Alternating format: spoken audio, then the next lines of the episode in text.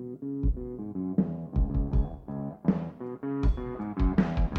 hear a lot of people saying the blues, the blues, but I'm gonna tell you what the blues is.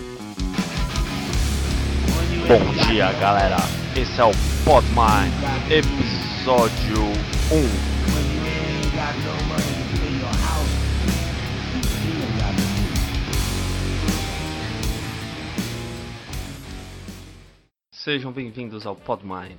Esse é o episódio 1, meu nome é Felipe Zalewska e hoje vai ser bem rapidinho, tá? Até mesmo porque minha setup ainda não tá pronta. Eu tô gravando meio que improvisado aqui. Eu gostaria de tratar de três notícias que foram bem impactantes aqui, pelo menos na Europa, no site de notícias do mundo inteiro, mas que pouca coisa é tratada no Brasil. Desses, dessas três notícias, duas elas foram, elas passaram no, no Brasil, eu vi no G1, parece. Uma delas não, eu vou começar por ela. O Daily Wire, no dia 28 do 8, divulgou uma pesquisa da Universidade de Brown, nos Estados Unidos, conduzida pela professora Lisa Littman, um nicho bastante específico da disforia de gênero. Ela chama de rápida disforia de gênero quando uma criança, uma criança, um adolescente, pensa ou começa a achar que é homossexual ou pertence a um outro gênero, mas não era nada disso. Chegou a fazer algumas entrevistas com 150 pais, crianças que sofreram do problema, e verificou que 21% tinha o filho tinha um ou mais amigos que se identificavam como transgêneros. 20% notaram um aumento na utilização de mídias sociais no período que elas identificam. 40%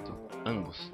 Então 40% tinham amigos e frequentavam redes sociais específicas disso. O estudo sugere que a mudança de gênero dos amigos tem a mesma influência que o álcool, drogas e automutilação. Um mecanismo de cópia. Obviamente a pesquisa está sendo bastante confrontada nos Estados Unidos. Sabe que o movimento de esquerda é muito forte, é muito autoritário, né? muito mais do que a direita. Isso nos faz levar, lembrar daquele velho caso, lembrando daquele político que adora, só, só tem uma pauta, né, que é o gay, e de uma médica que, não, não sei, um ano, um ano e meio mais ou menos, ela queria divulgar pesquisas, é, tratamento na verdade para homossexuais que achavam que não eram homossexuais e que aí queriam mudar. É, é, um problema, é um problema porque por mais que a Organização Mundial da Saúde já não considere a homossexualidade como doença há o que 20 anos, quase 30, muita gente simplesmente parou de pesquisar, pararam de estudar. Então, é difícil saber se alguma coisa existe nesse, nesse aspecto. A segunda notícia foi divulgada pelo jornal The Local. O The Local é uma empresa de jornalismo que trabalha em inglês é, e atuando em diversos países da Europa. Existe na Suíça, na Suécia, na Noruega, na Alemanha, acredito que na Itália também. É, anualmente na Alemanha, dezenas e dezenas de bombas da Segunda Guerra Mundial são desativadas por ano. Ainda existe isso, bombas antigas que caíram, nunca explodiram. E às vezes durante a construção, uma limpeza, alguém brincando, sei lá, encontra um objeto estranho, chama a polícia e descobre que era uma bomba daquela época. Enfim, foram evacuadas 18.500 pessoas de uma cidadezinha pequena chamada Ludwigshafen no último final de semana. Já ocorreu inclusive aqui em Berlim no começo do ano, na estação central de, de trem e metrô. Tiveram que parar durante algumas horas, o tráfego todo foi interrompido porque os profissionais fossem lá e desativassem a bomba. A terceira notícia também foi divulgada pelo, pelo The Local, o autor é o Jog Luiken. A gente vai trabalhar para poder explicar direito isso para vocês. Eu vou precisar falar sobre o imposto que existe aqui na Alemanha. Ele é popularmente conhecido como GET-7. Uma tradução livre do, do nome oficial seria Contribuição para Radiodifusoras. Ela entrega dinheiro, ela dá dinheiro diretamente para empresas, para as empresas públicas de, de televisão, e CDF e para de rádio Deutschland Radio. Elas, até o último levantamento feito pela BBC, que eu tenho acesso, foram faz uns 4 anos, é considerada a maior rede pública de broadcast do mundo. Só de impostos, estima-se que as três emissoras, né, as três empresas, porque acho que dentro da RD da ZDF tem outras subempresas, subcanais, inclusive a Deutsche Welle, estima-se que as três emissoras recebem por ano só a bagatela de 8 bilhões de euros. Só por existirem, para mais nada. É, uma vez que você tem um, um poder desse de divulgação de notícias, porque muita gente assiste os jornais dessas redes, elas são realmente bastante influentes. Muita gente começa a questionar o que sai e o que não sai na mídia. Por que, que eu tô falando isso? É um caso que passou. Eu, eu vi que saiu no Brasil, né, na cidade de Chemnitz, durante o festival de música há umas duas semanas. Um carpinteiro de 35 anos foi morto a facadas. Outros dois alemães, um de 33 e outro de 38, ficaram gravemente feridos. A única informação que foi retornada da polícia e do, dos meios de comunicação aqui é que um rapaz sírio de 23 anos e um iraquiano de 22 foram detidos pela polícia, mas mais nada foi dito. inclusive na BBC. É, o ataque despertou a revolta de muitas pessoas que passaram a caçar imigrantes na área. Um grande protesto envolvendo é, o que a BBC chamou de hooligans é, em movimentos anti-imigração com preguiça tomou forma. O problema, nada foi falado. Ninguém falou que foram essas duas pessoas, elas só foram detidas. Não existe um retorno claro da, da mídia de quando, o que acontece, o julgamento. Um, isso não é divulgado.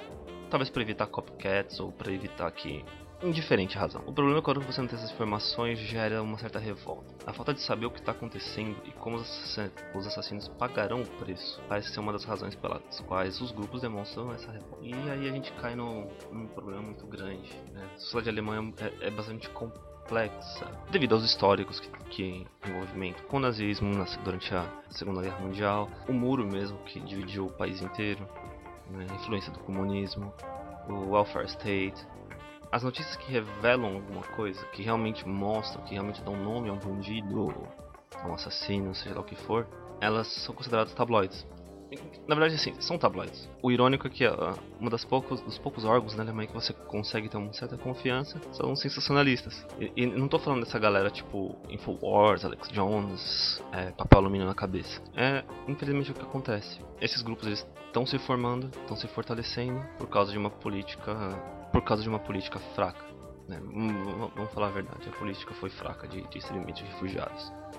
Principalmente por tratar o coletivo, você não trata as pessoas. Você pergunta, de onde vem fulano? Ah, ele vem da África, ele vem da, do Afeganistão, ele vem da Síria. Ah, tá bom, pode entrar. É, não é bem assim, né? A gente tá falando de pessoas.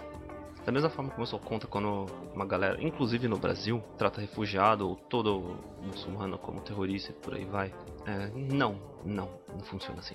São pessoas, são indivíduos, cada um tem sua, suas crenças internas, seu código de moral, sua ética praticada, então é preciso tomar cuidado. Um coletivismo não leva a nada. E falando em coletivismo, a última não é realmente uma notícia, mas é um comentário que eu queria falar baseado em coisas que eu tô vendo no Facebook, no Twitter, principalmente no Twitter. E por fim, eu quero só completar com, com uma pequena reflexão, não é nada demais. É sobre um candidato que tem dado que falar no Brasil já tem alguns anos, o Jair Bolsonaro. Eu não gosto dele, particularmente. Eu mas não pelo motivo que as pessoas geralmente não gostam. Não, eu não acho que o Bolsonaro seja racista, não acho que ele seja machista, homofóbico ou qualquer outra coisa disso da vida. Eu só acho que ele é um pouco chulo. Ele acaba falando coisas que ele não refletiu muito bem e as pessoas pegam aquilo e continuam usando pro resto da vida. Lembra daquela coisa do, do Maluf? Ah, eu roubo mais fácil? Mesmo que ele tenha roubado, mas vamos considerar que ele não, não fez, por efeitos, para efeitos dessa conversa. Ele não quis dizer isso. Todo mundo sabia que ele não quis dizer isso, mas pegaram no pé do cara até o final da vida dele, que a vida política já foi. Mas eu acho que o Bolsonaro é tratado dessa forma. Pegam no pé dele, xingam ele pelos motivos errados ele cresce por causa disso. As razões pelas quais eu não gosto do Bolsonaro. Não dele em si, não tem nada contra ele, não conheço. Mas o que eu vejo? Eu vejo uma pessoa instável. Eu vejo uma pessoa que já mudou de, de ideia várias, várias, várias vezes. Passou quantas, por quantos partidos? Cinco, seis? Saiu do PP, voltou pro PP, foi pro PEN, e agora tá onde? Sei lá onde ele tá. Pouco importa. Mas ele é instável, ele é nacionalista. Tem uma coisa, tem, tem a frase dele, o bordão de campanha dele, sei lá. Que é assustador. Principalmente quem, quem, quem conhece um pouco, entende um pouco de alemão, conhece um pouco da história da Alemanha. É, vai, se você traduzir o bordão dele pro alemão, é o hino nacional da época do nazismo. Brasil acima de todos. Era isso, era a Alemanha acima de todos. E eu não tô falando aqui que ele seja nazista, mas pega muito mal. Ele é inconsequente. Ele, ele tá respondendo agora por machismo, incitação ao ódio, seja lá o que for, que não era necessário, gente. Não era necessário. E a gente não pode ter maus entendidos com relação ao presidente da república. Então, pega muito mal. O Bolsonaro agora tá surfando numa onda liberal que ele nunca foi. Então eu achei ele uma pessoa instável.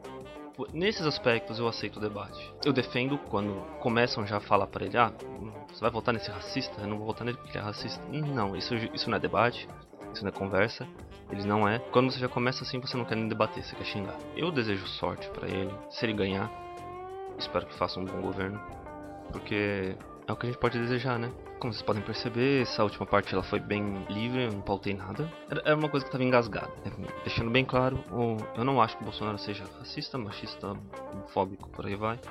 Ele é um cara chucro que fala sem pensar, é instável e eu não vejo nele o líder que todos veem. Mas, né, dependendo lá na frente, quem for contra ele, ele é uma opção. Ele é uma opção. Bom, pessoal, por hoje é isso, por esse episódio é isso. Peço desculpas pela qualidade do áudio. Prometo que eu vou melhorar aqui o setup. É isso aí. Um grande abraço. Tchau, tchau.